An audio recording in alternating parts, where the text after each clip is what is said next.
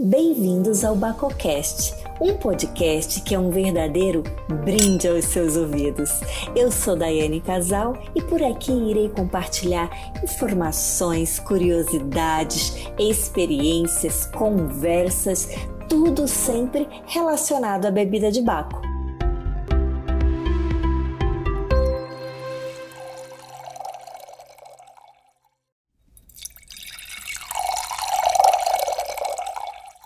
Símbolo das celebrações da virada do ano são os vinhos espumantes, e estes são chamados em outros locais do mundo de champanhe, de franciacorta, de cava, de corpinat, de sparkling wine, de prosecco, de sec, de cremant, entre outros termos. São bebidas associadas a festas, comemorações e alegria mas que na verdade são as bebidas mais democráticas do mundo de Baco e que podem ser consumidas em qualquer ocasião da vida cotidiana. Inclusive, é de fácil harmonização, podendo iniciar e ir até o final de uma refeição. Um costume muito antigo, ao qual existem várias referências históricas em diversas civilizações, é o ato de brindar.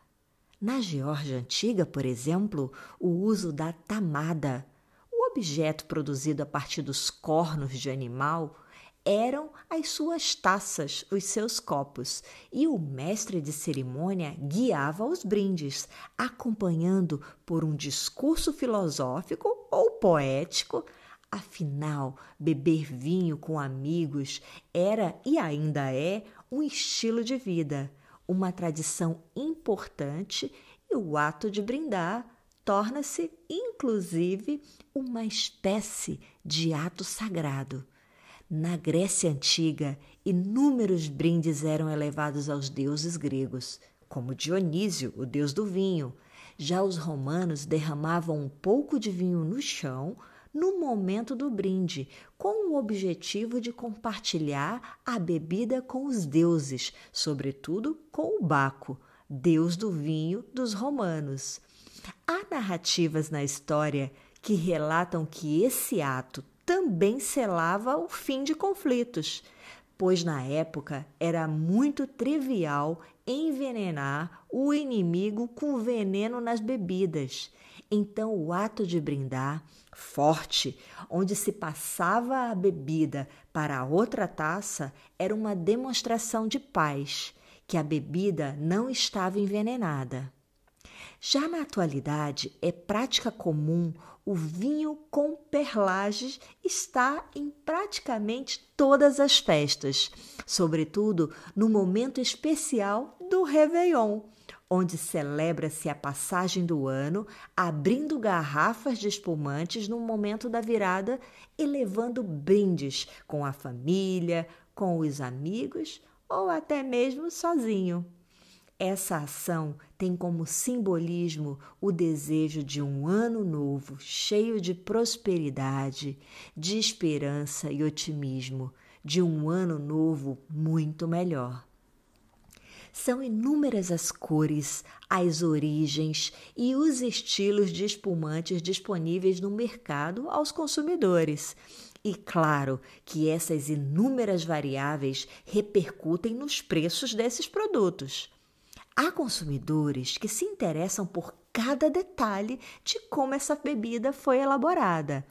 Já há outros só onde foram produzidas, e para outros, qual é o processo de vinificação é a informação mais importante.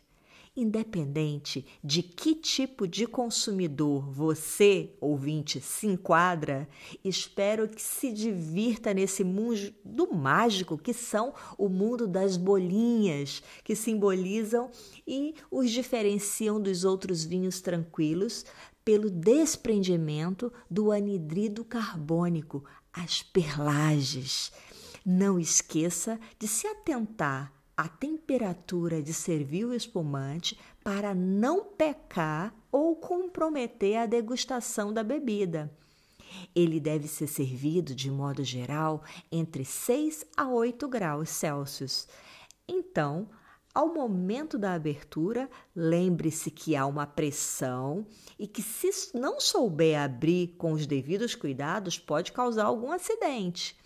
Eles podem ser servidos desde o welcome drink acompanhando uma refeição completa à beira da piscina, nos passeios de barco ou montanha, nos encontros com amigos e, óbvio, está presente no momento do Réveillon, no momento da virada do ano.